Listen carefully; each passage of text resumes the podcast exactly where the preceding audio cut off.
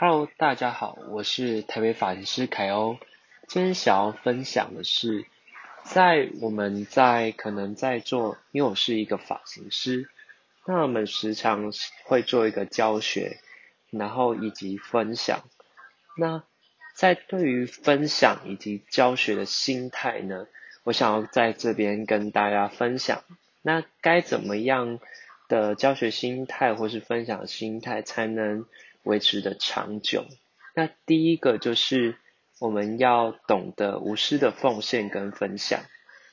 你把你所学的分享给别人，你把所学好几年的经验分享给别人，是不是听起来会有一些可能？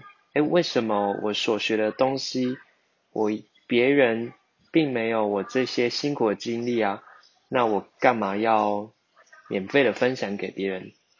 那其实分享给别人，最大的受益者是自己，因为教学相长，那我们付出一定一定不会不一定会有回报，但是我们一定会有反馈。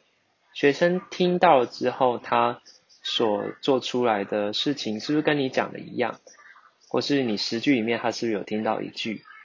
那势必我觉得非常的重要，在于教学这条路上。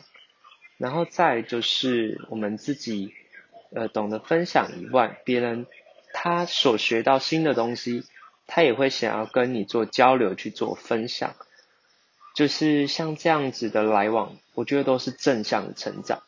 所以我觉得，看我们这个行业做分享，我觉得让我学习到的心态是这样。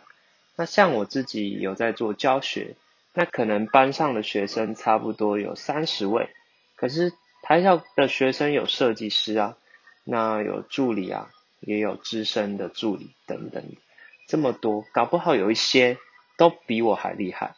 那我的心态到底是什么呢？其实我觉得我还是站在一个分享的角度，因为每个人都有他的专长，那你一定有你的专长，你把你所会的东西全部全部无私的讲出来。无私的讲出来，那一定会有一项能帮助到他们，尽管是任何一个阶段，因为每个人不一样嘛。所以我们在不断充实自己的过程，不断交流的过程，其实最大的受益者也是自己哦。那分享给别人，看到别人成长，其实最大受益者也是自己。然后再是在于分享、教课以及交流的这段时间。让我成长最多的就是，我觉得分享真的很重要。